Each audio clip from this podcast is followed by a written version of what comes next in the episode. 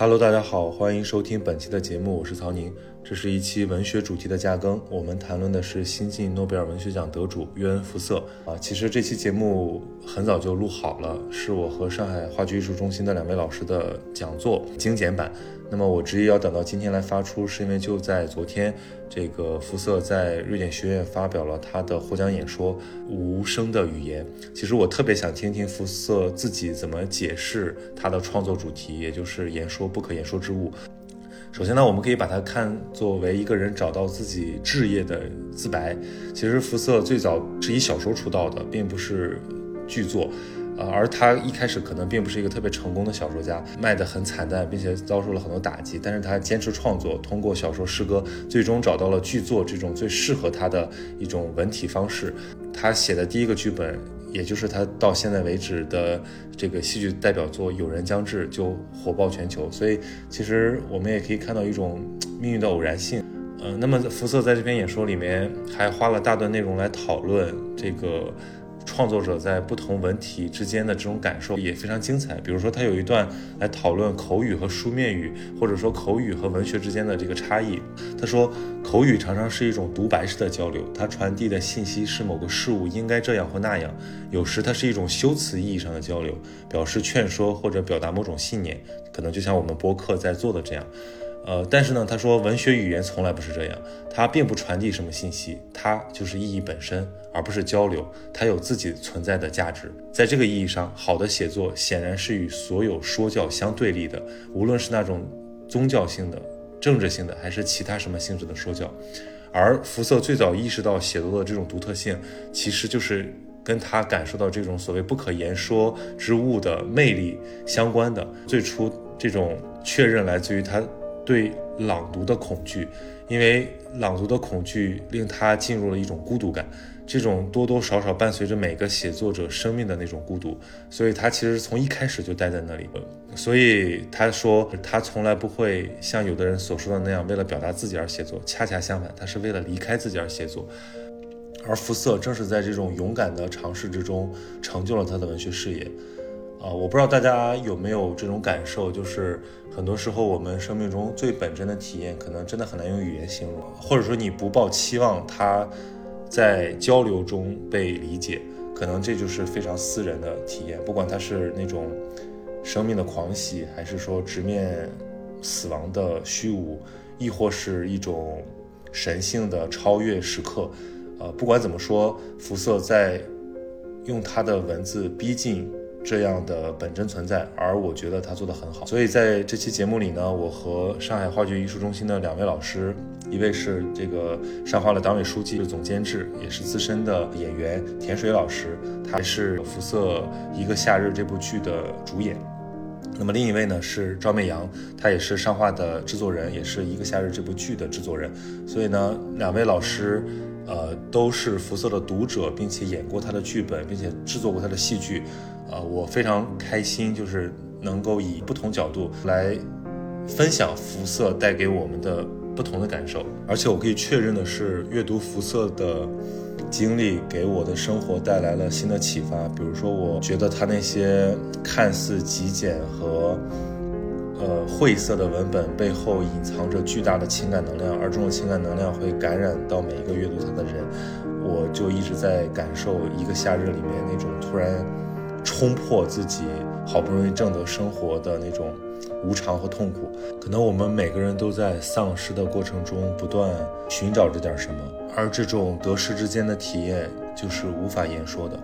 我非常欣赏福瑟对于写作的态度，他非常的节制，而且极为坚持。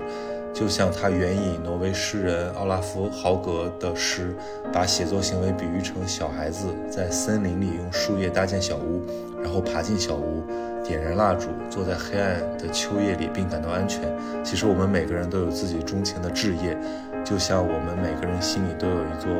小屋。福瑟在演说的最后讲，他说他的作品里有很多自杀者，多到他不愿去想。之前他就一直担心这样的写作可能会让自杀合理化。但是他最为感动的就是有人坦率地告诉他，他的写作救了他们的命。福瑟说道：“从某种意义上来说，我向来明白写作能救命，也许他甚至也救过我的命。如果我的写作也能拯救别人的生命，这就是最让我快乐的事情了。我相信每个追求生命意义的人都或多或少被自己热爱的事情拯救过。也希望大家守好自己的秋日小屋，继续拯救自己，也拯救更多的人。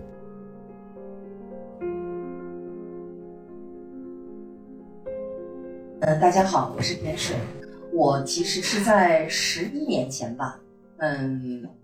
才知道有福瑟这样的一个剧作家。是当时就是挪威大使馆搞了一个文化交流的活动，是在上海戏剧学院做了一个这样的一个交流活动。然后我的老师他做了福瑟的一个戏叫《名字》。啊，这个戏，然后呢，因为是我的老师导嘛，然后排练的过程当中，有的时候我也去看，然后我也看了那个剧本，我没参加那个演出，我只是知道，呃，我的老师在排练这个戏，而且我第一次听听这个福瑟这个名字，就是这个名字就是从名字这个戏里面听到的，然后我看完我在看剧本的过程当中，就是福瑟给我的第一印象，就让我觉得这个剧本。我是分了好几段时间才把它看完的，因为他在对我的这个认知上，对于剧本的这个认知上有一个全新的角度的打开。当然，我们其实，在戏剧学院里学过很多，呃，非现实主义作品啊，比如说像那个《等待戈多》啊，啊，像一些就是俄罗斯的有一些就是比较，呃，意识流的作品啊，包括欧洲的一些意识流作品。嗯，但是福是像福色这样的一个作品，对于我来讲还是一个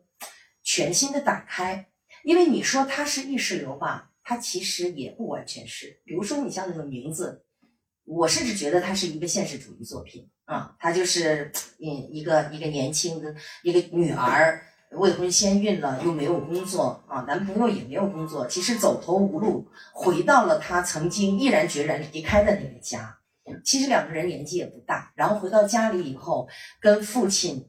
呃父亲母亲的交流，然后跟男朋友之间的交流，跟妹妹的交流，跟这个女孩之前的男朋友的交流，呃，它其实是现实主义作品，但是他的对话又特别有意思，没有具体的事件，没有巨大的矛盾冲突，所以从那个时候开始，我就知道哦，原来有福瑟这样的一个剧作家，嗯，他的。语言的风格很有意思，嗯，对于演员来说，可演的东西，嗯，表面上来说是不多的，嗯，因为他的台词就是那些，尤其是重复的东西很多，而且是看似都不像台词的某种台词，嗯。然后我就后来是一六年，我们上海话剧中心就是有有一个有一个阶段，也也也差不多有十几年了。ACT 就是每年的十一月份，用整个一个月的时间，我会请很多的国外的艺术家，带着各种各样的戏到上海来演出，在就在我们话剧中心一楼、三楼、六楼这样的一个剧场啊，我们是一个 ACT 的一个小型的戏剧节，是由我们话剧中心。啊，全全来办的这种戏剧节，然后我们曾经搞过，在一六年的时候，我们搞过一个辐色的系列，一共有五个戏啊，里面有什么，也有有一个夏日啊，有一个夏日，有人将至，反正有很多很多，也有名字，我记得好像应该是俄罗斯的艺术家演的，嗯，那个时候也就看也也是更近一层的了解到了辐色。那么我说就是最最直观的感受，就是一个夏日。嗯，所以我也在想，我就说我现在就是通过作品吧。如果通通过作品，就是呃，特别是一个夏日这样的呃，就是这样的一些个台词，然后怎么去创造这个人物，呃，通过作品可能会更多的去聊一聊我对辐色作品的一些呃更直观的一些感受啊。我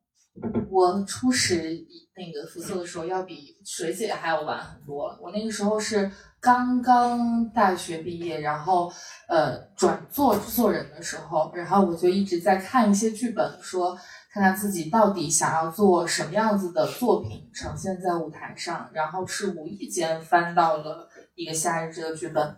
根本不知道肤色是谁，纯粹是因为一个夏日里面有一个时空并置的这种设置，就是年老的女人可以看到她年轻的自己一直不停的在回忆这种这种形式，呃，首先吸引了我，然后我觉得还挺有意思的。那个时候就觉得说，要不要试试看把这个东西做出来，会在舞台上是一个什么样子的效果？就决定下的非常的鲁莽，现在想就是很鲁莽，不知道自己到底在干什么的时候做了这样一个决定。然后进了话剧中之后，也是放了几年才重新说把《一个夏日》这个剧本拿出来说，我们要不要试试看，把辐射的这样一个东西搬上来？因为其实 辐射在中心之前也做过，像水姐刚才也介绍了，其实呃大家都知道它是一个跟。呃，绝大多数的观众比较有距离，然后跟呃我们所谓的戏剧市场商品性这种东西是很有距离的这种内容，但是就是纯粹说我们来试试看，然后这种很细腻的情感，我们看看在剧场里面能不能呈现出来。这是我第一次见所谓认识肤色，然后后来是因为通过要去拿一个夏日的这个剧本。呃的版权联系到了邹鲁路老师，然后邹鲁老师本身就是在上戏呃教书，然后同时也是福瑟先生在中文的这个戏剧作品，所有的作品都是邹鲁老师翻译的。他本人跟福瑟先生还是蛮熟的，然后跟他聊了很多，呃，跟他的交往当中，才慢慢的对福瑟有一个是一个什么样的人，他大概呃做过一些什么样的作品，慢慢有了一些轮廓，嗯。对，其实呃，我觉得刚才那个田水老师很谦虚啊。其实因为您演过他的戏，一定是有体感的。我觉得，你看我，我是一个媒体人，然后我是一个这个呃文学读者吧。那所以说，当然我们可能会关注现在每年的这个诺贝尔奖的得主啊。当然媒体的套路就那么几种吧，比如之前炒村上春树，啊，今年好像还炒过残雪。然后，但是我觉得现在我们都有点有点麻了，所以呢，当这个约恩福瑟获奖的时候，呃，身边的朋友们第一反应是他是谁啊？然后还有所谓的那种媒体还会用这个冷门作家来来描述，但其实福瑟已经是在呃国际文坛享誉盛名的这么一位呃小说家和剧作家了。而且其实很有意思的是，他其实是以小说家出道的身份，然后。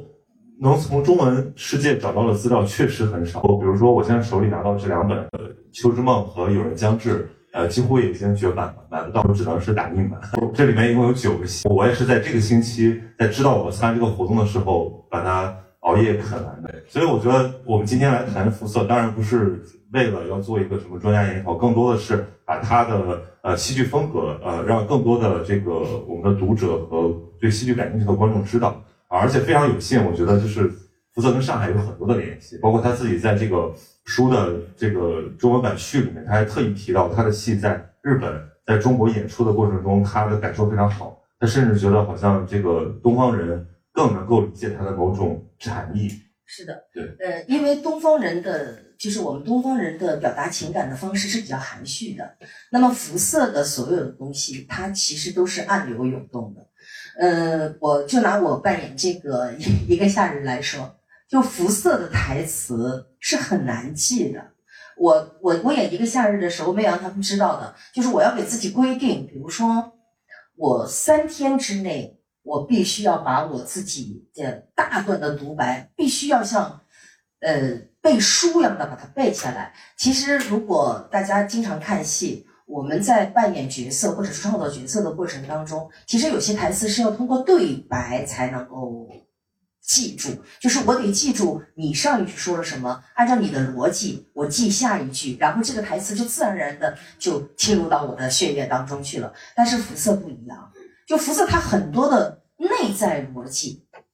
你要你你不断的念他的台词，你能找到他的内在逻辑，但是他。在表象上的这个逻辑，有的时候是跳跃式的，所以我背辐射的台词，就感觉是在背高考的那个习题一样，就高考的习题啊，是你要规定自己每天要背多少多少页啊，因为他的我我，因为他是这个这个老老年的女人，她是一个叙述者，她是个叙述，她也没有人跟她对白，她就是在喃喃自语，所以呢，而且喃喃自语好多话是重复的。但是他很有意思。嗯，邹鲁老师在翻译的过程当中，他是非常尊重这个福色新挪威语的这样的一个语序，他是嗯，哪怕一个字的变化，嗯，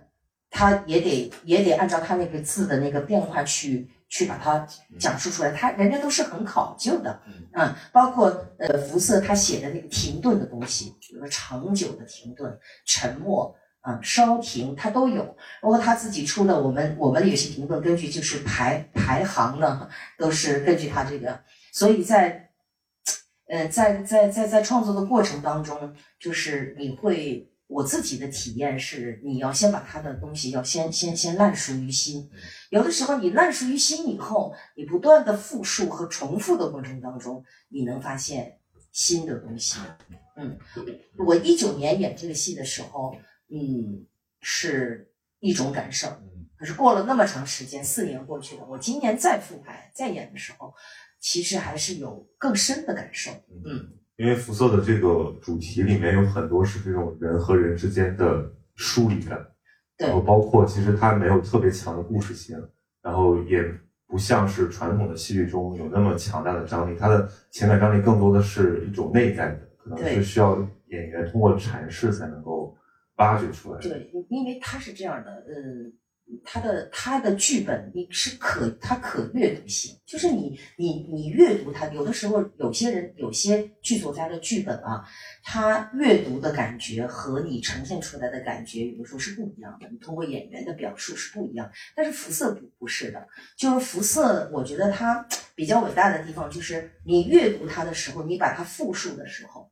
嗯。基本上是差不多的这种感觉，因为它好多东西都是淡淡的。如果你过多的通过你的语言或者你的表情或者你的肢体去表达它的意思，我觉得那就不是肤色了，就会感觉到有些比较做作，就是它没有那么大的波澜起伏。它所有的东西都是沉浸在时间里的，沉浸在人的内心的。你那么去表达的话，让人有一种疏离感。嗯，它就像海浪是一样的。就是你不觉得那个海浪，但是它其实一直在汹涌，一直在汹涌，但它它一直不停的在汹涌，但是你你没有突然会感觉到，哎呦，海浪在汹涌，你从来不会有这种感觉。但是，所以我觉得辐色的情感，也是跟它的地理环境是联系在一起的，而且辐色的东西，我是觉得有有大爱，就是它是有。理想主义的东西，有一种悲悯在，他也是悲悯的，对，他他一直在追求人精神世界的另外一层东西。嗯，你现在的这个，你现在所处的这个环境，很可能不是你真实的你想要的那个东西，而是那个那个远方的东西。就说我们这个一个夏里面这个阿瑟，他他从城里搬到这个峡湾来。花费了所有的精力和和金金钱，我们搬过来了。但是过了一段时间，他又觉得这个地方实在太安静了，我实在是那太安逸了。我喜欢到峡湾上去，尤其是狂风暴雨的峡湾。他甚至觉得危险才是一种他所要的东西。所以我觉得，因为福瑟的，大家如果是读过福瑟的作品，嗯，他一直是有这样的人物：海浪、峡湾、风暴、雨。嗯，人与人的看似疏离，但是其实是很相爱的，就是我自己的感觉。他爱的是非常深沉的，而不是说不爱。我记我在来的时候，我跟魏阳还在讨论，就是辐射笔下的人，从来不是因为不爱才分开的，有的时候可能是太爱了，他们才分开；有的时候是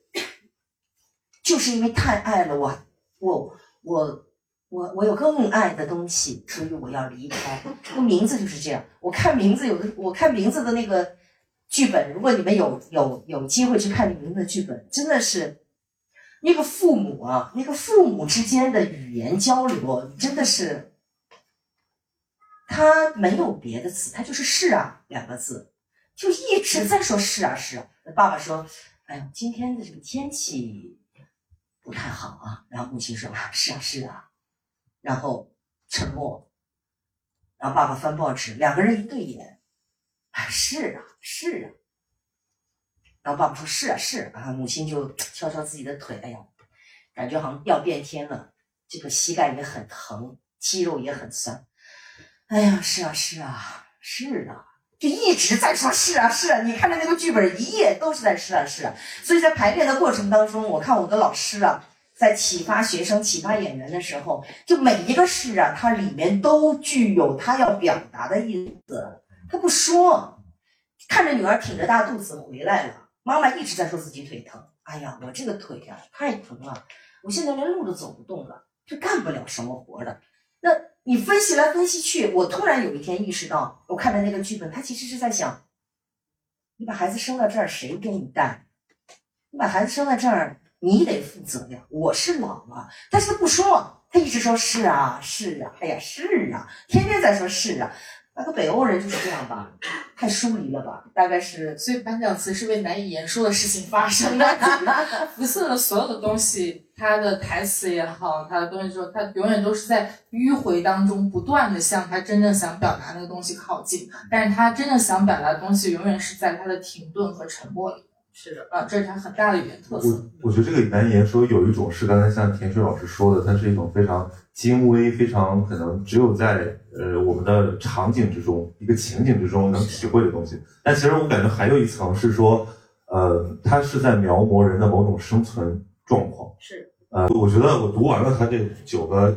剧剧本之后，我会觉得这次的那个诺贝尔奖委员会的这个颁奖词是非常准确的，就是说他是在陈述。言说难以言说之物，因为梅特根斯坦有一句非常有名的，可能已经变成流行语的话：我们只能言说我们必言说的，在我们无法言说的事物面前，我们要保持沉默。但是我感觉像麦阳老师说的，福瑟是在用他的戏剧，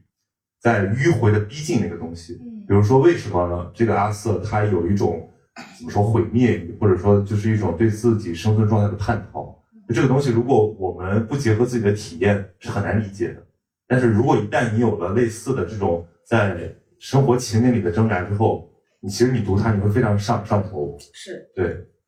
因为我我自己的体验是我二零一九年演这个戏的时候，首先我自己是非常喜欢福瑟的这个表述风式风格，他的语言风格的，因为他就是要通过他自己的文字和语言去表达他的情感，而且不做作，他没有那种人为的那种巨大的矛盾冲突。嗯，好像要搞一些戏剧上的一些一些结构，它就是一个比较行云流水的，嗯，有点像北欧的那种天气一样的一一一一种表达方式。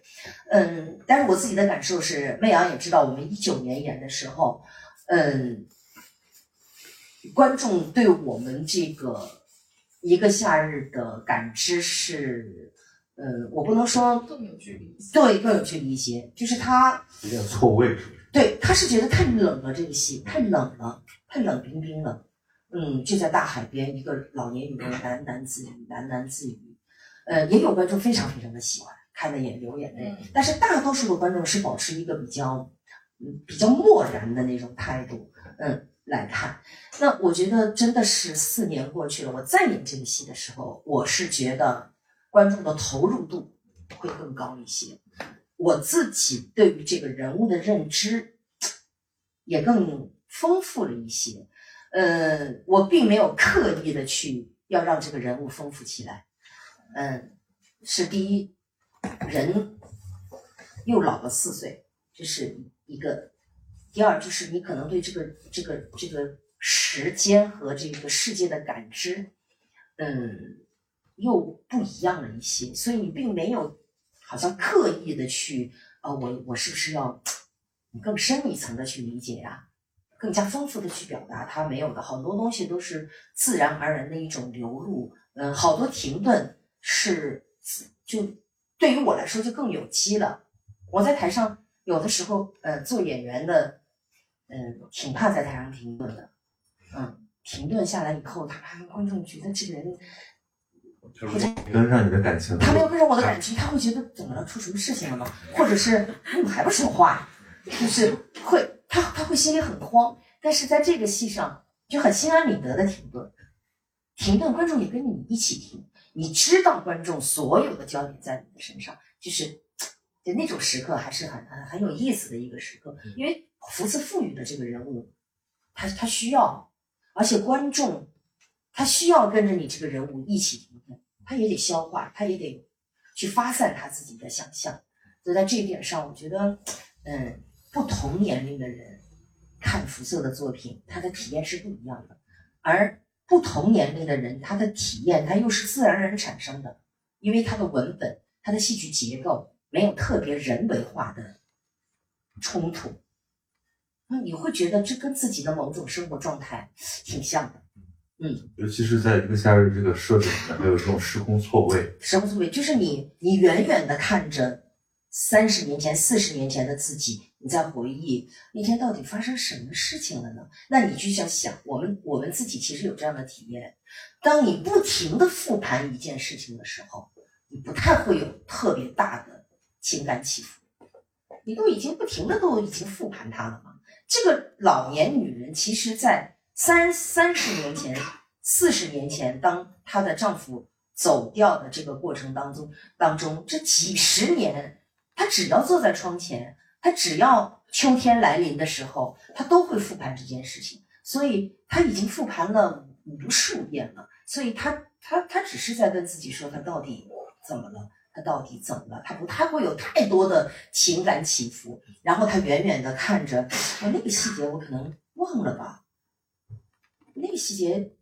当时如果我注意到他那个细节，我可能就不会放他走了吧。他可能会是这种感觉。他叠的，呃，其实它里面，我在通读他的这个剧本之后，我还是找到了他。虽然他一直是，一直是平平平的这样平淡的在回忆，但是他有非常戳到他心灵深处，让他无法释怀的东西，就是。我我读剧本的时候，包括我现在呈现的时候，就是他说我，他一直在复盘他他走的那天，我后来要怎么样，我后来怎么样，而且一直说然后怎么样，然后我去怎么样，然后我怎么样，然后我就突然想到我应该到卧室里去，我就进了卧室了。就那一点，我对于我自己来说，我心里还是非常难过的。就是她描述，她突然发现她的丈夫把衬衫叠得整整齐齐的躺在那儿。他们就那么可爱的躺在那儿，我从来没有见过他们那个样子。这到底意味着什么呢？他这个时候他会在想：如果我早一点发现他的这种状态，是不是我那天就可以不放他走？那这个时候我自己觉得他的情感是有起伏的。你可以把你的情绪宣泄出来。嗯，就每次说到那，我都会会非常难过。就是他把。衬衫叠的那么整齐，这到底意味着什么呢？后来我就，然后他又跳出来了，然后我就在想，怎么怎么怎么怎么的，他为什么要把衬衫叠的那么整齐？这些东西是可以有起伏的。我觉得福泽在写作过程当中，他的内心也是有起伏。那已经有点进入状态，因为我很喜欢这个戏，主要是。其实这个这个本子，如果就是只是从故事大纲上来看，其实很简单，就是男人走了，然后一个女人就是。都都都都对几十年，但是就比如说，如果我们从正常的、从现实的角度来理解这个故事，我们可能会追问这个男人为什么走，对啊，或者会不会有什么这个呃社会啊、经济啊原因？但其实这个剧都它不指向这里，它指向的是一种人在遭遇过这种创伤和这种必然流逝的美好记忆之后的那个存在状态。对，嗯，他也有，就是我们经常我们在排练的过程当中也在。也在讨论，就是生活在别处的问题。米兰昆德拉的生活在别处。米兰昆德拉去世的时候，我也看到，就是米兰昆德拉曾经说过，就是生活在别处，对于某些人来说，那个别处就是天堂，那个别处就是天堂。所以他一直觉得他自己要到那儿去生活在别处。但是，一旦生活在别处，那个别处变成现实了以后，那对于这个人来说，那就是地狱。嗯，一个夏日里面的阿瑟就是这样的，他永远要到别的地方去，他永远安静不下来。就我年轻时候的那个人，就一直说你到底怎么了？为什么？你说要搬到这儿来，我们搬到这儿来的一切都好好的，你为什么要这个样子？阿瑟无言以对呀。嗯，我也不知道为什么呀。嗯，可能吧，可能吧，他就是这样。就是无解，我觉得很多。我觉得我们可能生活里都有这种状态，就是它属于一种我们私密的一种情感发酵的状态，对可能他无法跟别人用理性来讲述，他并不需要开导，他更多的是呃延展自己的情感流动。嗯，他说你你你，当他说呃妻子一直在说你为什么非要到海上去呢？他说是因为海浪，是因为海浪，啊海浪是我一个人坐在船上，船板薄薄的，海浪不断的拍打着拍打着我的那个船，有的时候海浪都打到了那个船舱里，大概就是因为这个吧。因为这对一般人来说这么危险，所以妻子也说：“那你至少穿个救生衣吧。”他的回答是：“那我还不如待在岸上。”就是你很难理解，就是一般人会很难理解他怎么会这么想。但是，但你仔细的想，我们我们稍微有一点生活经历的，你会特别特别的理解阿瑟到底在想他他到底要什么。但这个东西又是一句话两句话说不出来。我觉得这就是福瑟特别呃伟大的地方。最后变成懂的都懂。对，啊，媚媚阳老师的感觉呢？嗯就是我觉得福瑟海这个意象，就是始终存在在福瑟的各个作品里面。他可能在有的作品里面连接着死亡，有的作品里面连接着自我，然后在一个夏日的里面，海也不停的出现。然后水姐演的这个角色就是不停的站在窗外看着这片海，看着这片，也许是吞噬了她丈夫的这片海。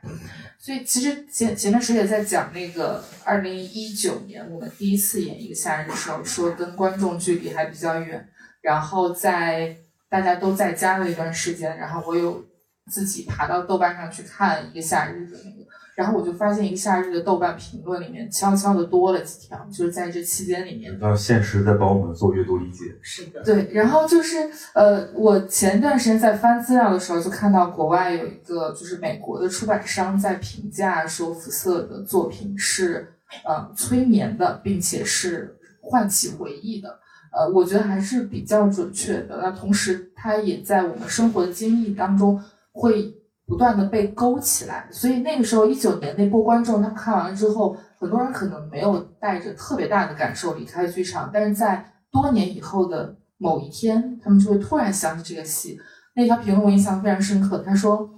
他说我今天就是突然想起了这个戏，我想知道他为什么这么孤独，我也想知道我为什么这么孤独。”然后后来我们在呃今年在做这部戏的时候，嗯、首先从我制作人角度上直观的看到票房肉眼可见的变多了，我们二零一九年的时候票房还是很艰难的，制作人想了很多办法，说不能让田硕老师在台上看其他别人看在一起。让呃，然后还有就是我们获得的呃反馈也变多了，并且不断的有观众主动找到我们说想要跟我们交流交流，然后我们也因此在这一轮的最后一场也做了一场主创的对谈，可以跟观众们呃沟沟通一下，看看大家是怎么想，就会发现呃时间对一个人的成长来说，呃就时间这个痕迹对。发生在这个人的成长上，也作用在你对福瑟的这个作品的理解上。这个是我觉得福瑟特别厉害的一个点。他所有的剧本里面没有花大的力气在试图描写呃当下的环境，他可能会描写这里有这里这里是一个峡湾边的小房子，会描写这个房子里面有沙发，但他永远不会对这个房子做过多的描述。然后他会给我一种感，包括他所有的人名，年老年老女人、年轻女人、男人，呃，有的时候就是男他和女他，他的这种东西会使我有一种感觉，就是他试图在对“生活”两个字下定义。这种下定义的方式，就是通过他在写剧本，他在剧本里面不断的把生活高度的抽象化，在这个抽象化的过程当中，去尝试，嗯，告诉观众他所理解的生活到底是什么。所以我这个，因为他是挪威人嘛，挪威又是伊普生的这个故乡，所以包括他也被誉为这个当代伊普生。但是其实这个伊普生就是，但其实我觉得是完全不同的气质。这个它不是一种社会问题剧，它但但是这个又是一种现实，就是对，在我看了一篇文章上写的，就是之所以说他是当代的易卜生，是因为他们是同一个国家的人，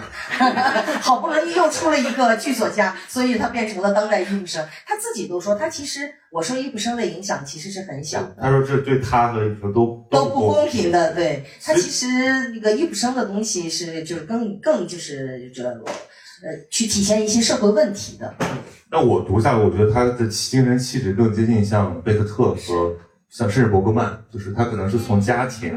从一个非常抽象的人的境况来指向当下人整体人群的生存的情况。刚才妙老师说到，就是这个环境，我觉得这个其实挺重要的，因为我也没去过贝尔根，我并不知道那是一种什么样的状态，我只能通过我去找了一些影像资料，然后我去看了很多描述，呃。这但是他克朗斯高是他的学生，我之前蛮蛮喜欢对克朗斯高的，但克朗斯高恰恰跟他相反，他是一个刀逼刀碎碎念，但是这个肤色特别的极致的简洁，但是我觉得他们某种内核是一样的，就是人在一种呃，你想你可以想象啊，就是一个三百六十五天有三百多天都是阴雨连绵对。的一个环境下，人口密度又很低，但生活发展发展条件又很好，那所以人的那种疏离感，它并不是说中国人能够轻易体验到的。之前有一个笑话是说，有一个人问一个这个挪威的小男孩说：“这个雨要下到什么时候才能停啊？”那个小男孩说：“我不知道，我才十二岁。”就是就是像这种这种感觉，会让我们觉得好像这是嗯有种呃氤氲的末世的那种感觉，所以人更多的是他是直直奔生存境况的，他可能越过了说社会问题，对。但是我觉得，因为因为我自己是海边长大的，其实我从小就对海有一种感觉，就是大家形容大海总是明媚的，总是好像欢腾的。但是其实你们看过深夜的海吗？或者你们看过那种台风天，就是那个非常黑暗，翻滚的是吧？对，甚至是让你觉得要吞噬一切，像死神的代言人一样般的海，就是这个东西我在辐射这里面看到了。但是这个海它的变化又是那么的快，它白天就是明丽的，但是他到了晚上又是吞吞噬一切的。所以我觉得这种，就所以我你看，比如我只能带入我自己跟这个意象的一点点体验来试图理解它。但它这里面还有很多重要的东西，比如说刚才我们说的雨，还有秋天，他特别喜欢写夏秋之交，就是现在这个状态，可能人的情绪会比较波动，包括像他的很多这种呃小房子这种这种峡湾边峡湾边上的那个悬崖背面的老旧的小房子，对小房子里的一扇窗，对就这些东西在他的剧本里反复出现，所以我觉得恐怕这个就是他的线索，就是我们怎么能够从他的这种意象上找到他在投射的那个意义。对呃，我们在排练的过程当中，就是那个刘轩瑞演阿瑟那个演员，他会经常会找一些那种 峡湾的视频给我们看。我们也都是通过那些视频看到峡湾。峡湾就是呃，有的时候那个浪是黑色的，尤其是下雨天、刮风天的那种峡湾，然后就会在那个悬崖峭壁上有一个孤独的房子，白色的，嗯。嗯，窗户也是小小的那样的，嗯，我们也是是在自己的想象当中构建的它。如果一个老年女人，她就是站在这样的一个窗前，她打开窗户就能看到那个峡湾，她其实能看到她的丈夫那艘那艘小船的，所以她那一天她站在那儿，她就找不到那个船。她说她出去了，她出去了，但是她一直没有看到那艘船。然后这个戏呢，也是开放性的这个结尾。你说她丈夫是死了吗？其实也是生不见生不见人，死不见尸的。嗯，你说她走了吗？还是她到别处去了？这都是很难说。这就是为什么这个老老年的女人她一直站在那儿。如果她真的是得出一个结论，她老公已经死了，嗯，那是一种这可状态能就放下了。那就放下了，或者是人都走了，我还能干嘛呢？那正是因为她是开放式的，那有百分之五十的希望对于她来说，她其实是活着的，她只是到了别的一个什么地方，就是他认为他又想去的那个地方，很可能他在那儿待了十年以后，他又要去别的地方了。这对于这个老年女人来说，心理状态是不一样的。嗯，因为我们跟导演也在讨论这个问题的时候呢，就是我们导演也是就是酷爱肤色的一个人。我们有的时候平时，呃，都开玩笑呢，就是如果有有一个人稍微矫情点儿，我们都会说你这人怎么这么肤色呀？是不是？也太浮色了吧？就是有话也不直接说，你让别人猜呢那个底下的意思，你说你别老，你别太浮色今。天大家学到了，觉得，就如果你这个人真的，你朋你身边有一个人话也不直说，然后吞吞吐吐，老师说是啊是啊，或者是嗯嗯差不多吧，你就可以说，哎，你这人怎么这么肤色呢？我们这好长时间我们都这么说所以。我看有一些年轻的读者，他们的评论很有意思，他们说浮色肯定是 INFJ，而且他，而且呃，说到这个服这个催眠，我也是觉得很很很有意思的。就是我们这个戏《一个夏日》，我们呢这导演也有处理，一直是海浪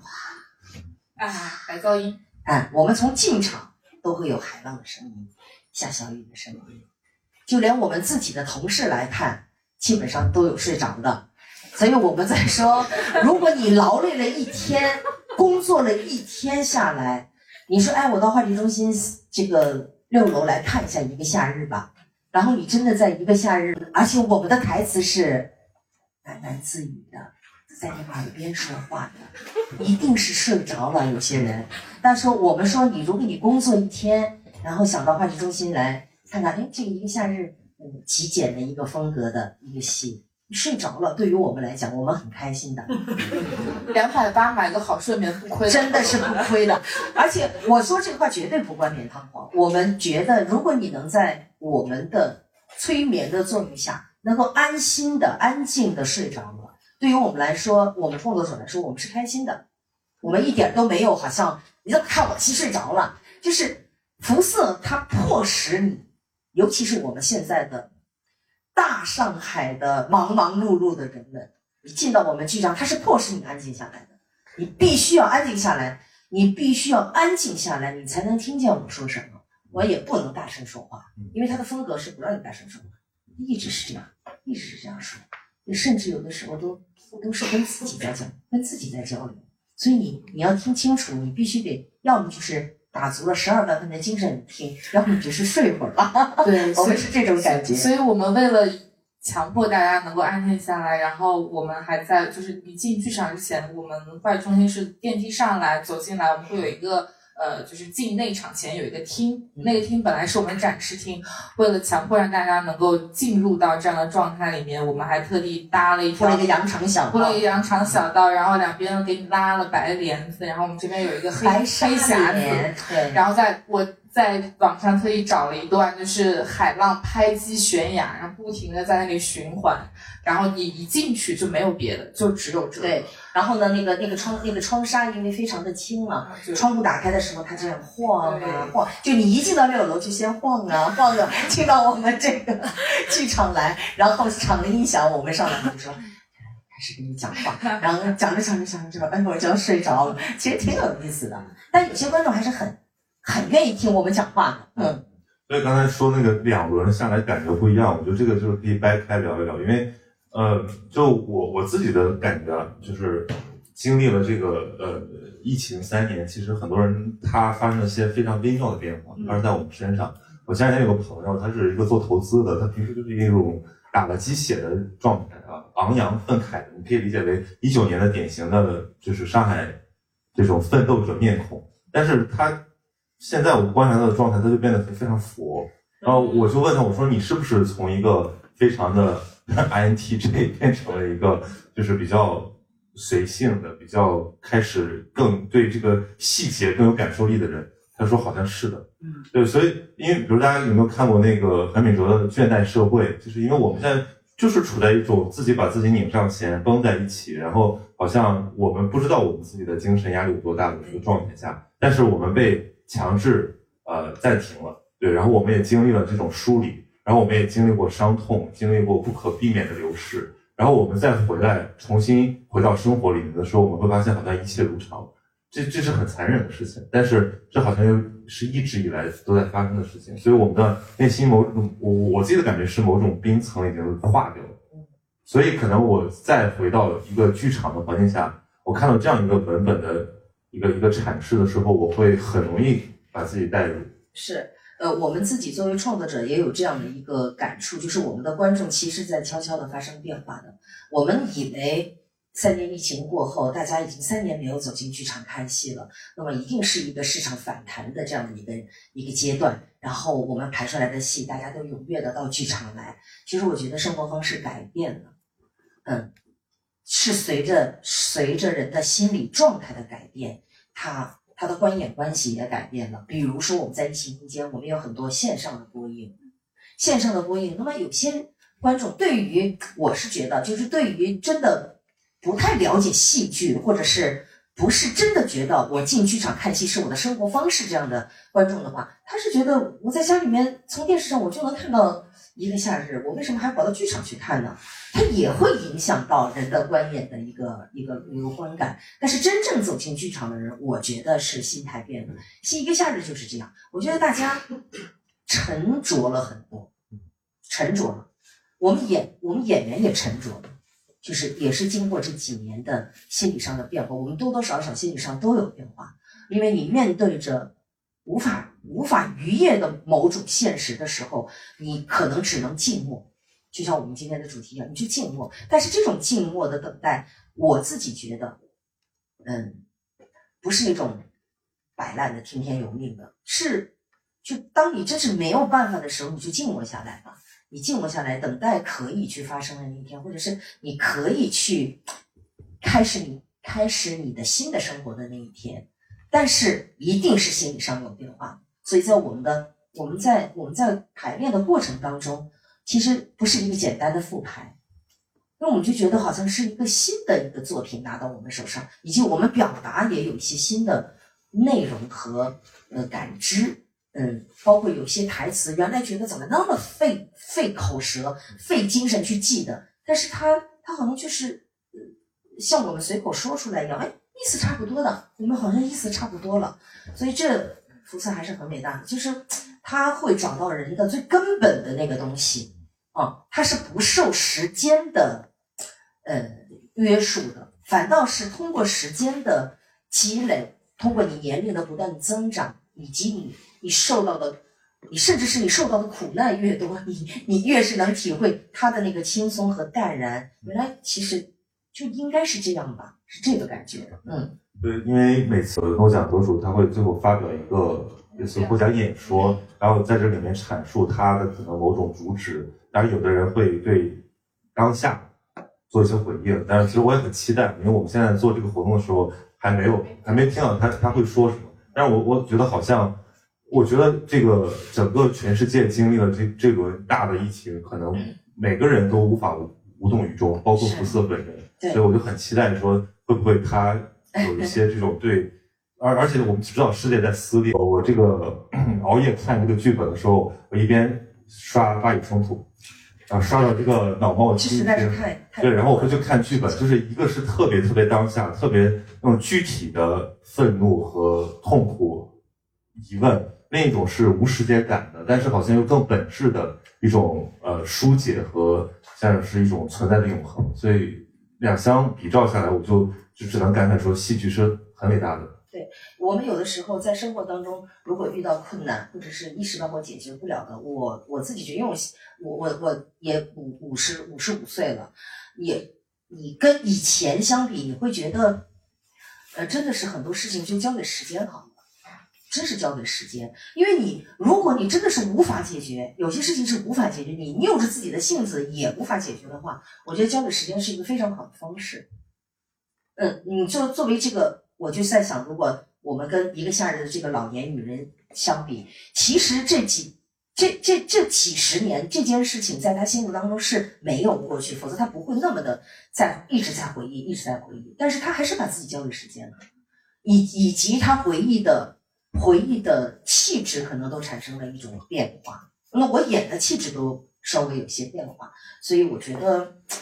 嗯，感觉会不一样，就是不一样。交给时间，以为会发生什么了不起的大事，结果最后他的友人只是说不要靠窗太近。对他就是他他的台词就是亲爱的，我就是这样啊，我一直是这样的，我不自觉的就这样。我我我觉得它是一种对痛苦和生活本质的这种接纳。所以用一句非常流俗的话来讲，就是和自己和解。对这个，其实是 是，你不跟自己和解又怎么样呢？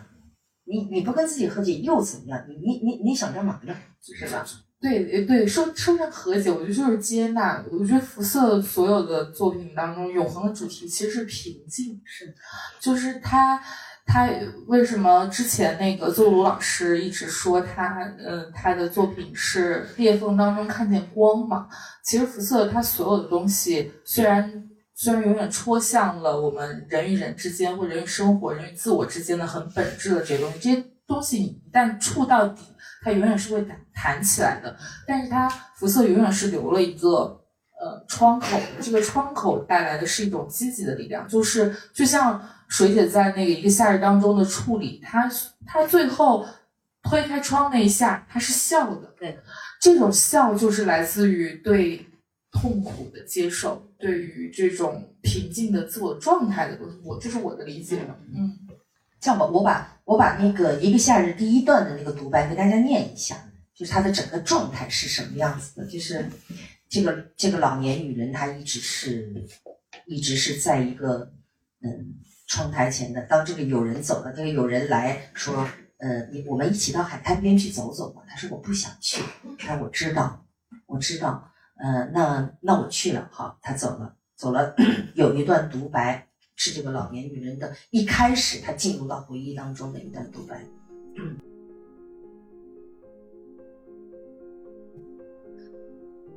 每当我站在窗前，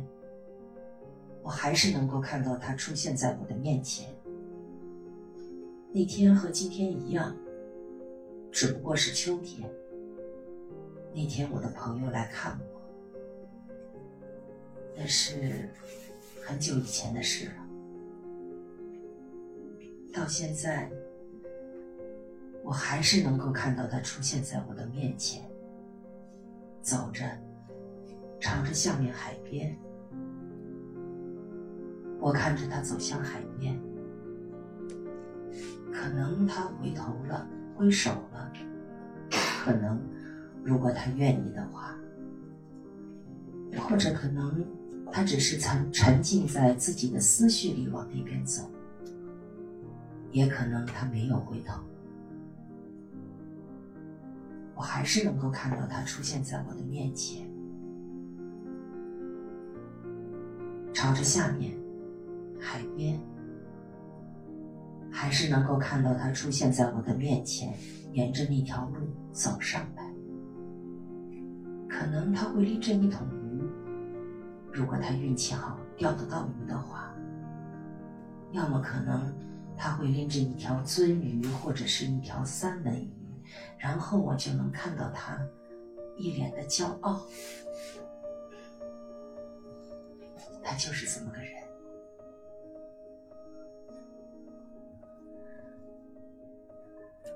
不过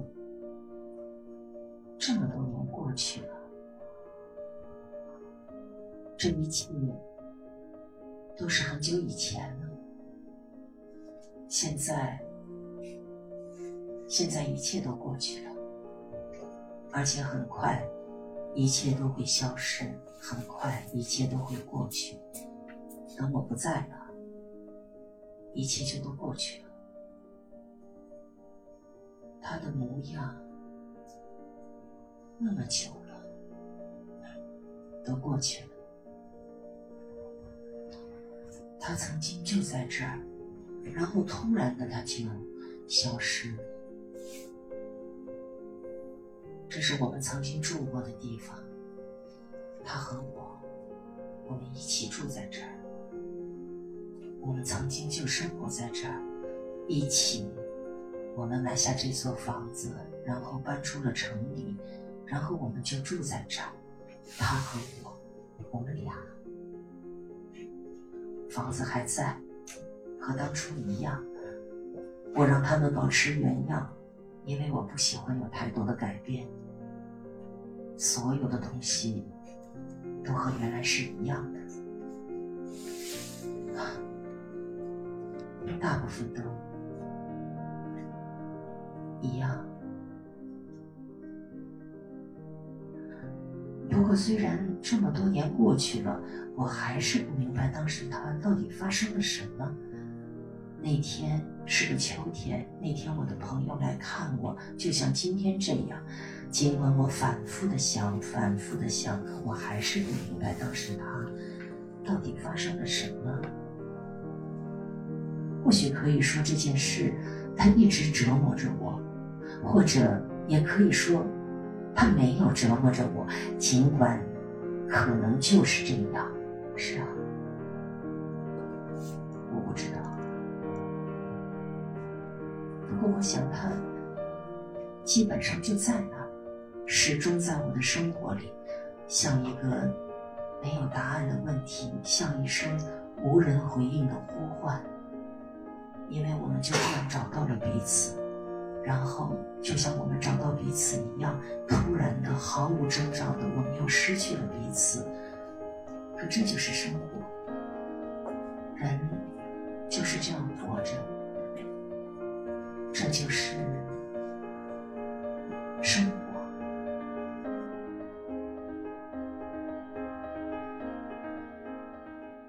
这是他的第一段独白。所以你说，你是观众能够睡着吗？你们有人睡着吗？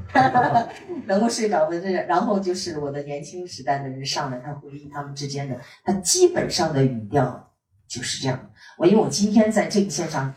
语速还稍微快一点，其实在舞台上语速还要慢，有些停顿。他打量房子，他拿照片，其实还有很多停顿在里面。你今天坐在这儿，就稍微节奏是加紧了一点。我 我我必须要说，福色的所有的角色都非常的难演，尤其是水莲演的这个角色，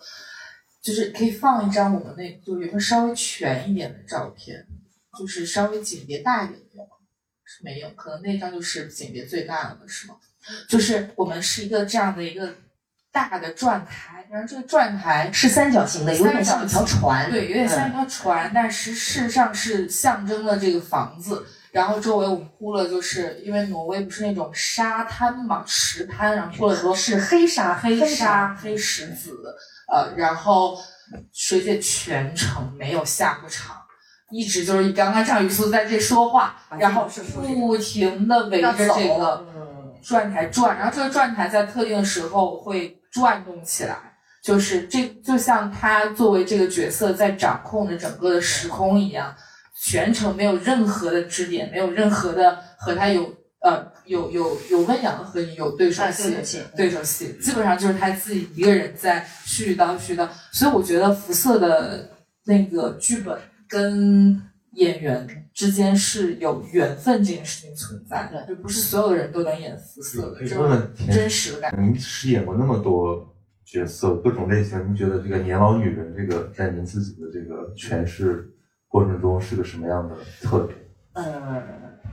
我其实啊，我的个性以及我的就是在表演的这个过程当中啊，我我我演那种。精神分裂的人会比较多一些，就是大起大落，就是嗯嗯呃，我我我之前在演这次复排之前，演了一个期限，演了一个嗯儿子二十多年前丢了，丢了完了以后呢，他就一直觉得他能找到这个孩子，以至于他。人格稍微有点分裂，她她自己收集各种报纸，然后其实她的老公已经去世，她一直觉得她老公在陪在她的身边，就是这种其实这样的戏对于我来说，我我不说别的演员，对于我来说，我觉得是好演的，我觉得是非常，呃，我自己也比较擅长，也喜欢，我喜欢那种大起大落的情感，可能很安安静。你看，我也演过那个。就是那个那个好莱坞的那个电影《危情十日》演的那个那个变态杀变态粉丝，就是为了这个为了这个剧作家写出我自己的这个结局，我居然把他绑起来，把他脚也打断，啊，到最后两败俱伤，演起来特别过瘾，就是属于那种很投入也酣畅淋漓，我自己也喜欢。但是福色的这个戏呢，对于我来说，憋着演，对你不能，你不能。太去表达自己啊！我觉得这这个呃，对于我来说，我不是说挑战，是对于我对于每一个演员来说，其实都是非常有难度的，因为他所有的情感全是在这儿的。他虽然是喃喃自语，但是他不能没有情感。真的就像和尚念经很也不是哈、也不是。人家和尚念经，他对于这个这个信仰的东西，他其实也是投入情感的。所以这个戏对于我来讲，其实是没有更多的在舞台上没有更多的支点，他就是在不断的走，他不断的走，然后这个坐在这儿还是我跟导演要求，我说不行，这 两个小时 我必须得坐一会儿，嗯，就是这样坐下来，但是坐下来他也是在他的思绪当中，你还要因为。是在你的思绪当中，他们在演戏，你还要在引领着观众的这种感觉，所以我觉得对于我来讲，嗯，第一个，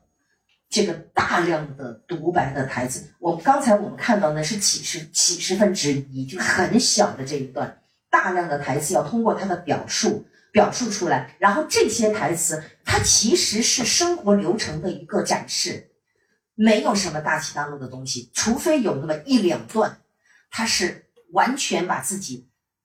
其中有一段就是她，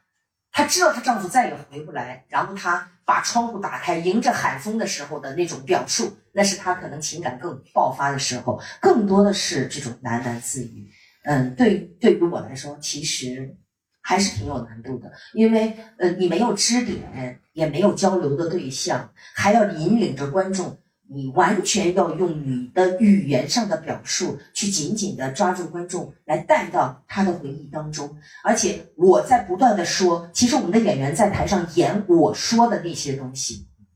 那也是非常难的。会不会有一种梦游感？就是我他就是像个梦游的人，对对，他就是，而且你还不能去搅和人家的戏，人家演戏的时候，你老在旁边走来走去的，也是很成问题的。你要适当的出现在某一个角落，你要让观众觉得他一直在某一个地方，但是你又不能去搅和人家的戏，所以这些地位也都是我们自己琢磨出来的。嗯嗯，没有说导演说你必须要在这儿变那，那我在想，我适我我适度的会出现。包括有的时候，我不知道大家有没有这种感觉，就是你在回忆以前某种状态的时候，你可能现在会同步那个时候的情感，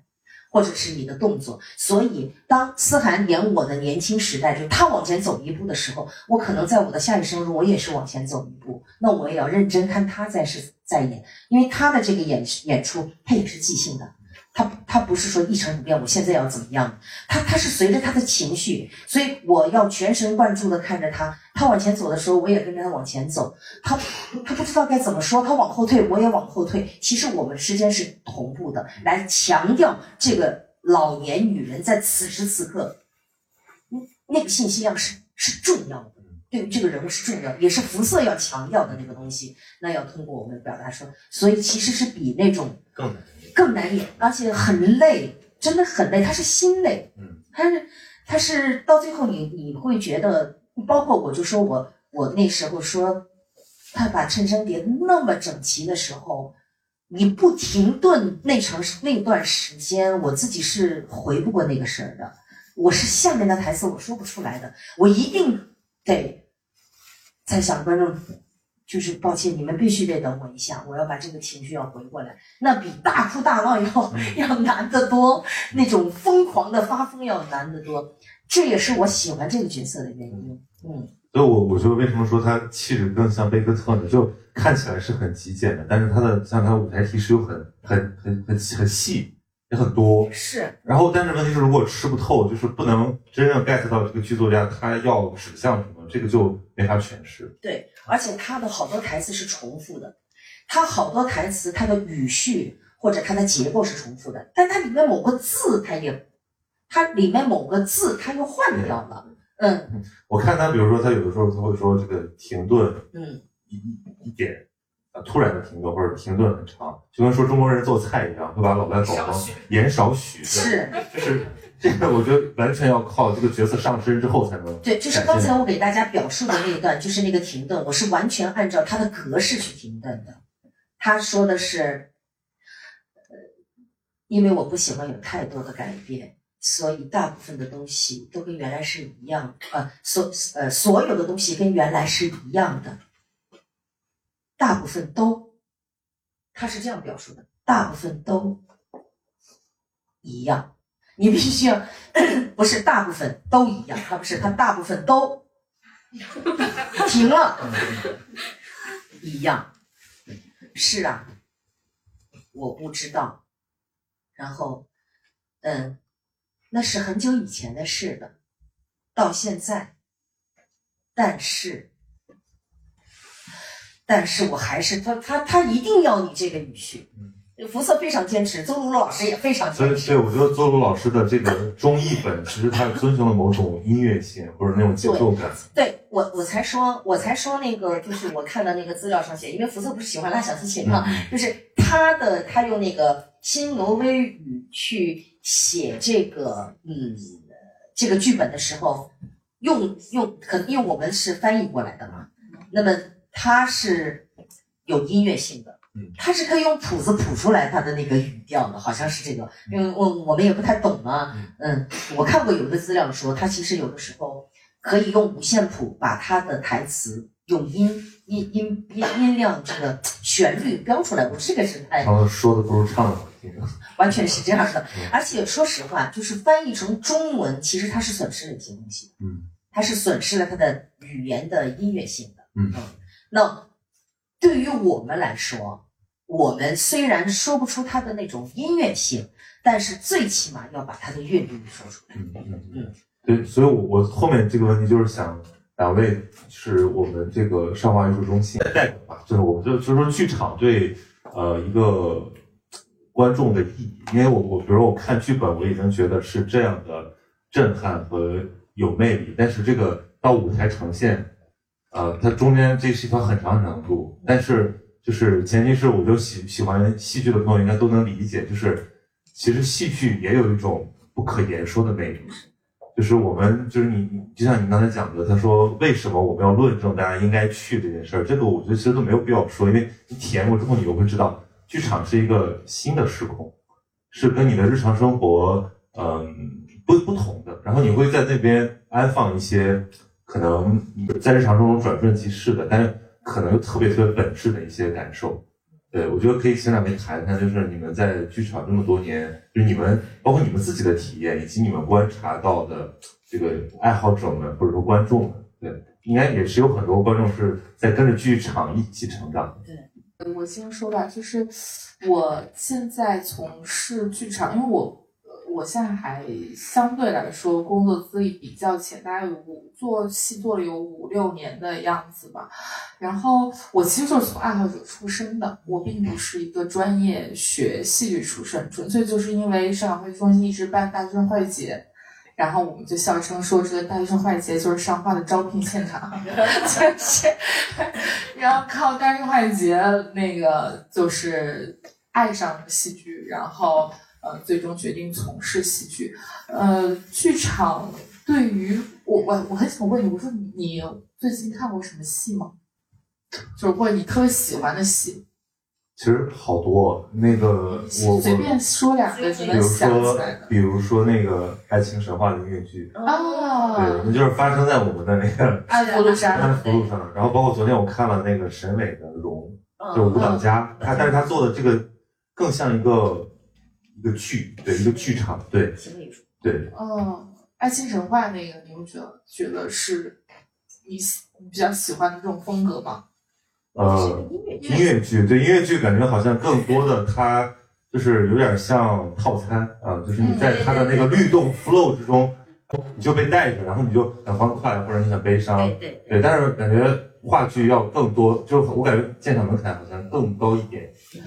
就是话剧没有音乐剧的情感宣泄那么直接。然后我个人比起大剧场、中剧场来说，我是更喜欢小剧场的，尤其是我们上话小剧场《黑匣子》。上话小剧场《黑匣子》是。特别标准的黑匣子的那个规格，所以你一走进去，我我老笑说我说剧场是有剧场味儿的，我不知道你们有没有这种感受？就我觉得剧场是有它特定的气味的，这种气味首先它可能跟我自己原来从事呃校园戏剧的带来的某些非常温馨有爱的回忆相关联。那随着气味的这个不断的在我生命当中不断的出现，跟我。呃，在上画的这些工作的经历不断的勾连起来之后，剧场之于我的意义已经不单单是一个呃所谓观看的这个地方，它更多是我生活的地方。嗯，那我是学戏剧出身的，我是其实我是南京人，我十八岁从南京考到上海戏剧学院表演系，然后念了四年的本科，然后我又从九零年其实我就本科毕业了，我又多念了三年书，嗯，拿了一个硕士学位，然后再出来演戏。因为我始终觉得多读书多学习，并不会影响到你这个以后。好多人都说，哎呀，女演员的生命周期他们老喜欢说青春饭，哎，青春饭什么的，但是我我并不这么认为，因为我是觉得多读书反正没有什么坏处啊。当时呢，呃，有一个保送研究生的名额嘛，我嗯，因为因为我是高中毕业考上的，所以我的英语水平还可以啊，所以考过。我们当年啊，九零年，只要你考过大学英语四级，你就可以拿到这个呃就保送的名额。那我就是考到了。然后我想多读书嘛，就多读书。我九三年就分到当年的那个上海人艺，后来一九九五年上海人艺、上海青化两个两个古老的剧团变成了上海话剧中心。我其实一直是嗯在舞台上演戏，嗯现在在做其他的工作嘛。但是舞台对于我来说，那就是我的全部，因为我不知道离开舞台我会做什么，我其他什么都不会做。我我我只会在舞台上用我自己的身体和心灵去诠释一个一个这样的人物，把我自己体验到的人生的情感，通过我的角色去表表述出来，让更多的人知道哦，原来在通过我的表演，人家会觉得哦，原来剧场是那么神奇的地方。而且作为演员，其实是有一个得天独厚的，嗯，让你快乐的地方，就是你体验不同的人生。比如说我吧，我就不会变成一个变态杀手，但我不会变成一个精神分裂症。但是我在创作他的时候，我可以无限的接近他的内心，我可以把自己心底里的那点东西，把它放大，无限放大，然后然后通过我的角色把它表达出来。嗯，就我曾经演过那个萨拉凯恩的那个四点四八精神崩溃，那个是二零零六年，我刚生完孩子。大家都以为我得抑郁症了，大家看完戏以后就一直担心我的健康状态，就是说，哎，田如姐会不会得抑郁症？我在创作这个四点四八的时候，其实跟一个夏日有一拼，就是就那个台词更难背，那个那个完全是就是感觉是连那个情绪的逻辑都没有，没有任何逻辑。他有的时候用六十个动词，他有一段就是六五六十个动词，而且。他的版权是由萨拉凯的哥哥掌握着，不能改，完全不能改。他连那个格式他都不能改，所以那些动词你背萨拉凯的台词还要难。就是他有的时候是极冷酷的，有的时候极感性，你感觉好像他是吃完药以后，他就吃完药以后，他他突然没有那么悲伤了，他写出来的东西比较优美，比较能够表达。但有的时候极。极度的伤伤人，你念到最后，你真是觉得自己很伤感、很伤心。就是那种真挚的东西，都是生理性的，全是生理性的。对，而且他也有，就是所有的他吃的那些药，他把它编成那个那个台词，就是他吃过的都是。我非常，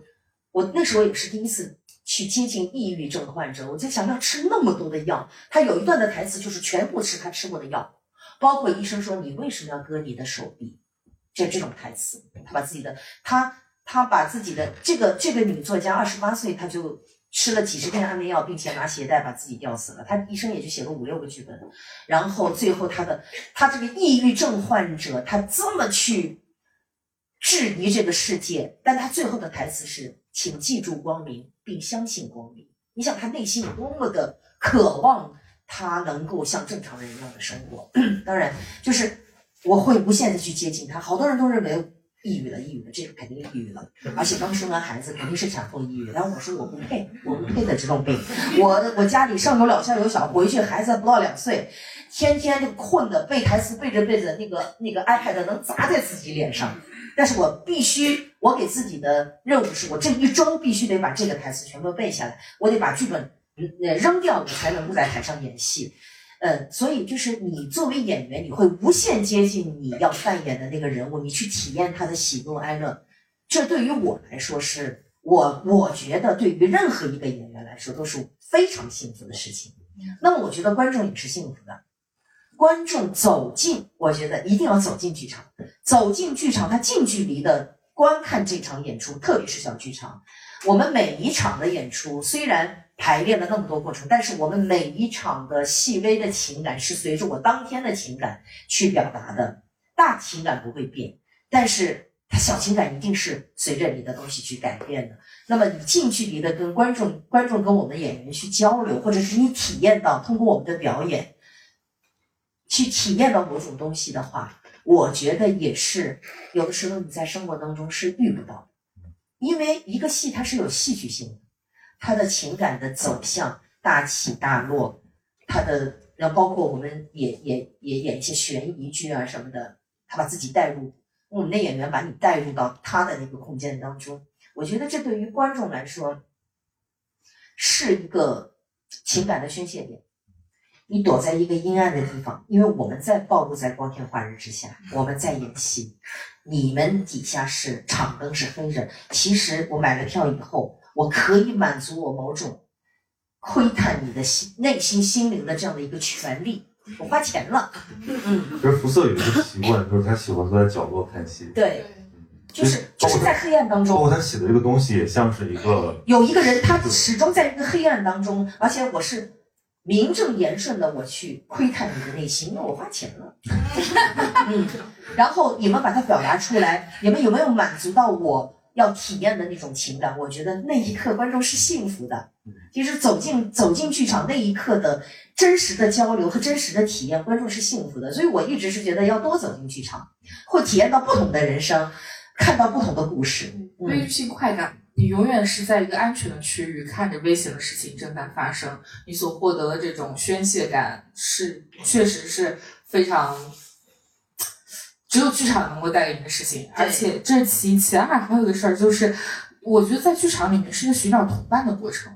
就是你虽然黑着灯，但是大家是在同一个场域当中，同时同时空之下发生的事情，任何一个场上的表达的东西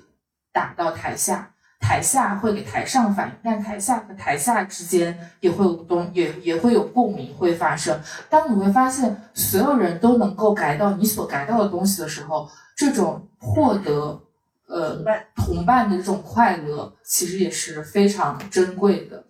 还有一点就是，我觉得就是从我个人角度出发，我觉得于四来讲，剧场它是一个很。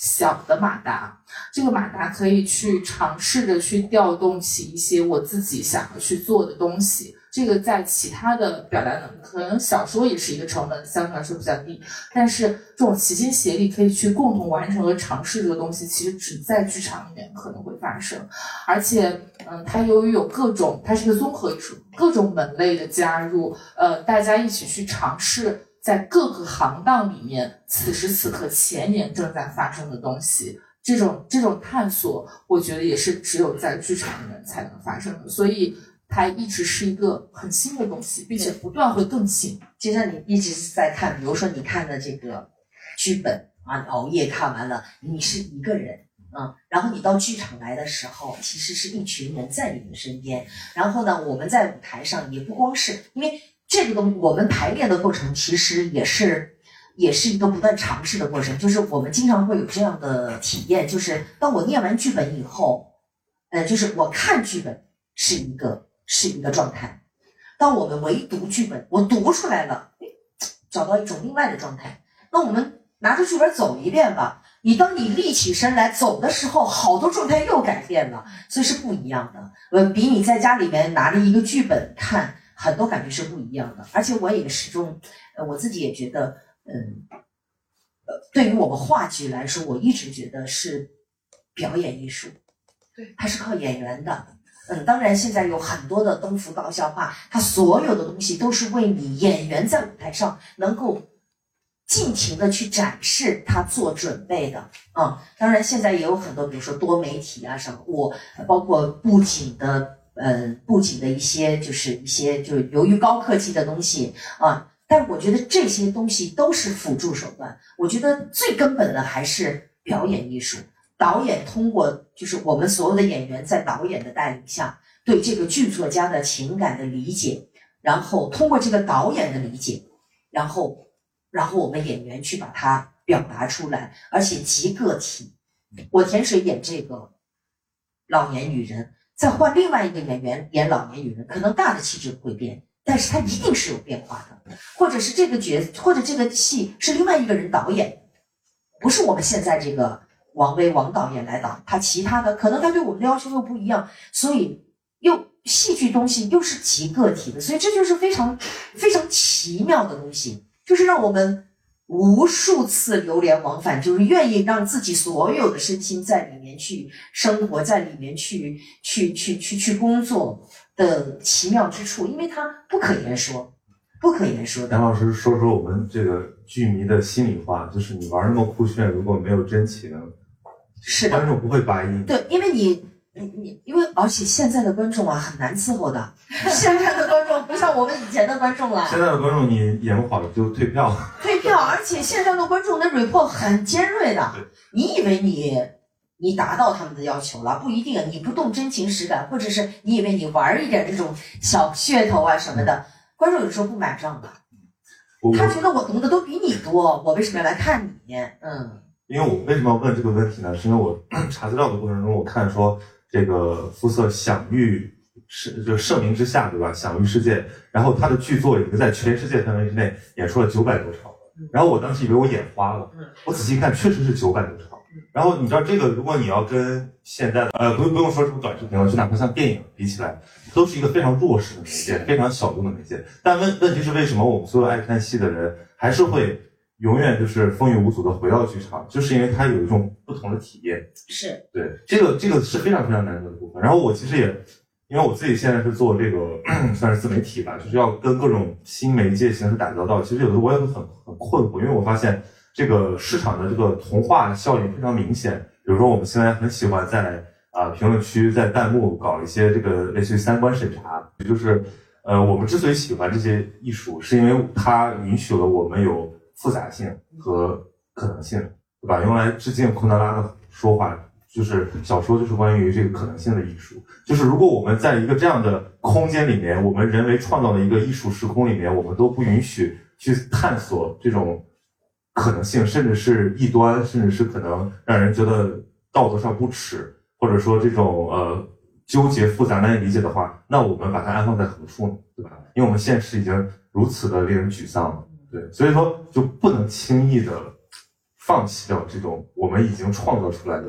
难得的这种时空。对，但是我就是我自己呢，就对这样的，嗯，对对这样的一个现象呢，我其实有我自己的一些呃想法，因为我是觉得剧场，我个人认为剧场是可以提供大家不光是娱乐的地方，它其实提供大家思考，甚至是讨论。甚至是争论一个作品，没有人规定它非要成功，非要所有的人都喜欢。一个作品总有人去喜欢，或者是不喜欢，或者是嗯有质疑的地方。我觉得这都无可厚非。而且我也觉得，因为戏剧它有个功能，它是反映现实的。就像比如说易卜生，他反映现实问题。诺拉为什么要出走？而且呃，当代的戏剧家不是写诺拉出走以后嘛，就是也有这样的一个讨论。我自己始终认为，我们戏剧工作者是有这样的责任的，但是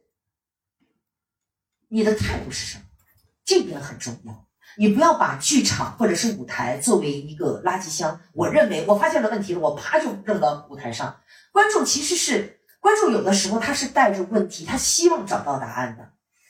你不能说你来看吧，我跟你说，我告诉你，我就发现社会上有各种各样的问题。那么你。你没有解决这些问题，但你的态度是什么？你最起码也要拿出你的正确的态度来，来去面对这些困难，或者面对这些你无法解决的难题。你发现了它，那我们大家共同去探讨怎么去找到解决它的方法，而不是说我就我我我就告诉你们这个就是这样啊，就就烂了，就是这些东西。那我个人觉得，那可能我这个年纪吧。我个人觉得这不是一个很好的解决问题的方法。我觉得最起码它要有一个，就戏剧它是有有责任去引领观众的审美和引领观众的某种某种动力，而不是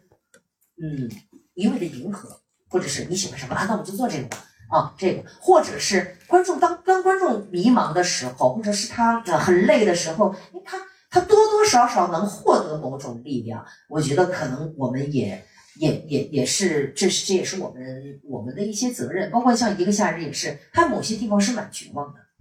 对吧？老公也走了，他蛮绝望的，但他最后最后，他推开窗户那一瞬间，他还是笑着的。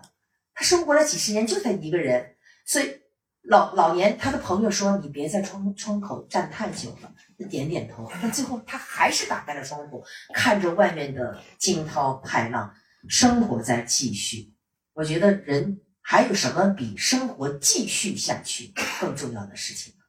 那个萨拉凯恩的那个四点四八精神崩溃，呃，这个戏我是零六年演的，到现在也十多年过来了。呃，我其实啊，读这个剧本，我说首先我要强行给自己规定记这个台词的时间，我一周之内必须得把台词拿下来，然后我才能通过不断的重复这个台词，才能找到他的内在动作，确实是非常晦涩的。我自从排练，我排练完了以后，我每天演出差不多演了十五场左右，在我们在我们的呃六楼演了十五场，每天要先背两遍这个台词，然后才能进行演出，因为一旦错了就接不上，完全接不上。呃，我记得当时是我我呃。女演员是我一个人，然后是另外两个男演员，那两个男演员作为辅助的。然后一开始观众没进场之前，他有一个玻璃盒子，是我们桑奇设计的一个玻璃盒子，我就得躺在那个玻璃盒子里，先躺半个小时。观众进来就看见一个女人，就一直躺在那个玻璃盒子里头。然后到场铃场灯按下来以后，他有一个动作，就是立起身来以后，用脚把这个玻璃门一推开。开始说他的台词，反正现在一句台词我都记不住了。就是，但是你知道，你知道，我一点没夸张。我每次立起身来抬脚的时候，我对自己都会说一句话：就剩你了啊，错了谁都帮不了你。我每天都会对自己说一句话，所以每次演出之前，我必须得把这个戏自己的台词要背两到三遍。下午三点多钟就得在剧场里面去，你就静下心来，你错一个字就完全接不上，那确实是晦涩的。但是我要讲一个我的体会，虽然是晦涩的，你越演这个戏，你越在排练的过程中，你接触到萨拉凯恩的时候，你越会觉得你找到他的内在逻辑其实非常简单，就是我要活着，我要继续活着，要相信光明，并坚，你要你要你要相信光明，并并坚守你的光明。他最后的台词是，请把大幕拉开。其实你看似他是一个重度的抑郁症，然后对这个世界充满了很多的敌意，然后有很多的那些药在侵蚀着他的身体，然后有的时候他吃完药以后变得轻盈了，他变得他变得相信这个世界了。但是你越接近萨拉凯恩的内心，就是四点四八这个戏，因为这是他的最后一个戏，他写完这个戏就死了，你会越觉得他讲的道理太简单了。那些东西只是他要表达，人活着是多好的一件事情，世界是好的，只不过我现在病了。他是他的，因为他这个这个这个女爱尔兰的这个女作家，她她也是有心路历程的。她原来是学斯坦尼出身的，学她是完全是斯坦尼的学，就是这个忠实的这个。然后她一点一点的用她自己这种，就是叫破坏现实主义的这种表达方式。他就是要把自己的伤口全部拉开，血淋淋的伸展到你面前，说：“这不是我的胳膊，你知道吧？我胳膊里面是你看到我的肉和骨头了吗？那这个才是我真实的人。”他是要这样，所以他的很多的戏啊，英国的那些他的戏虽然年轻，那些那些评论家说：“你你看萨拉凯的戏，你每看一遍，你就觉得你自己头是在恶水缸里的。”他会令人作呕，他他受不了的，他会是刺激到你的感官和生理上的不适。但是萨拉凯就是要这样，他告诉你这个世界就是矩阵，我告诉你，全都是假的，真实的是什么？真实的是人与人之间的战争、强奸，然后毁灭、抑郁症、吃药、被电刑，这些才是真的。但是我我因为我读过他也很多剧本，你说的很对，他是不具备可读性的。但是你通过自己的表演和理解，四点四八这个戏不是的，四点四八这个戏越往深里走，你越发现它的道理越浅显，你被他的某种表达方式给迷惑住了，或者你觉得哎呦好深奥啊，他说的这些不是的，就像我说的，他用十几个动词、三十几个动词来表达他吃完药以后他难受，他有砍被烧伤的感，所以他烧砍什么什么剐，然后拉，他这是他是生理上的反应。哦，你就觉得，所以这些动词就不难背了。这些动词不难背，你把它的语序找到以后，这些动词并不难背，因为你知道这是他吃完药以后的生理反应，你就你就把他这个生理反应把它表达出来就行了。然后还有，他他有轻飘飘的地方，你才知道哦，他可能吃完药以后，他觉得，哎呀，我终于我终于可以片刻的宁静了。那你找到这个状态，你就不会觉得那些台词难背了，或者是这些台词晦涩。大致就是这样的一个感受，因为每一，而且我还要强调，每一个演员的体会和感受是不一样的，不是我田水演，另外一个人也演，可能他会体会到另外一个感受，但是我的这个感受，我们也做演后台，观众是 get 到我的点的，或者观众是觉得，嗯，或者有的人说，哎，我也考虑过这个问题啊，不过不像他那么深刻呀，那其实是说明他通过这个戏，虽然有一点让别人觉得难以接近，但是他还是。浅显的道理，人活着是好的，嗯，是这样的一个感觉。像昨天晚上我 半梦半醒的时候看这个辐射，唠唠叨叨看了四个小时，嗯，然后最后我看我是疯了，我很喜欢。他说这是就是我觉得他内核很简单，就是这句话说，很多时候活着也挺好。嗯嗯，对我觉得看了四个小时，感觉也就是记住了这句话，有的时候活着也挺好。对，像这个老年女人也是啊，那个那个，这就是生活，这就是生活。包括那个他的那个女那个朋友说，你应该搬到城里去住吧。不不，我还是住在这个房子很老了，是啊，是很老了，嗯，东西还很旧，对，是很旧，所以搬走吧。嗯，总的来说都挺好的，就他就是这样呀。你应该找个男人的，不。我就是这样下去，他还是微笑着，他说：“人就是这样生活，这样继续生。”亲爱的，我我我我不是要故意这样的，我不自觉的我就站在窗口了，几十年我都是这样的。哎，算了，那你别在窗口站太久了啊。好，他一走完以后，还是打开窗户，看着窗外，不知道他们在待多久。那就是这样，生活继续啊，还能活着就是个好事。怪不得中国人喜欢。是他比较内敛，我觉得他是比较内敛，没有那种大开大合的情感。这就是一个空间里发生的艺术，它就是你就是要走进剧本，走进就是剧本发生的这个场域当中去。其实剧本相对于所有的文学题材来说，我觉得剧本是最难读的一种。是的，也最难写，也最难最难读最难写。所以如果你能够走进剧场的话，你可以看到就是。三月份来看那个，三月份来看一个夏日吧。哎，我是这个意思，我是这个意思。而且而且马上开票了，还打折，你会有不同的感受，真的有不同的感受。嗯。萨拉凯瑞剧还有吗？萨拉凯瑞的戏现在目前来，我们排过两版。我零六年演过一版，后来我们就是许老板他们也演，呃，也也演过一版，但是呃，目前来说没有没有这个比较费演员，可能是。还有就是可能版权上也有问题，对，版权过期了，要再去买版权。嗯，福色。福色那天就是我们刚刚拿到那个福色奥斯卡，不是那个诺贝尔奖，你知道吗？我啪过去给给他发了个信息，我说，版权在我们手上吧。他说，我拼了命也把版权保下来了。我说，我说，我这还好，我这我因为我知道版权续签是续签在他得诺贝尔。钱的时候，对，还不是很贵。是，嗯。然后我们排练演出的时候，我们大家还说，这肤色能不能得那个诺贝尔啊？这别今年又陪跑了吧？天天还在担心呢，结果人家就是得奖了。但这是一个非常呃现实的问题，就是现在这个剧场艺术，广义的剧场艺术，就是要跟现在这种流媒体去抢夺注意力。其实有的时候很难办。你说，如果我们不放一点 cut 出来，大家可能 get 不到它的乐趣。但是如果放太多，他可能看这个，他就他就以为就是这个东西了。对，我觉得这个是很，因为不进剧场看舞台剧是非常非常可惜的一件事情。我们自己也会，因为我们有的时候会复排啊，嗯，我们比如说一个夏日，我们会把我们有一个全景的录像，那我们都不要看自己的戏，就只是看看地位走在哪，那实在是都没法看。这我怎么这么演戏啊？其实不是的，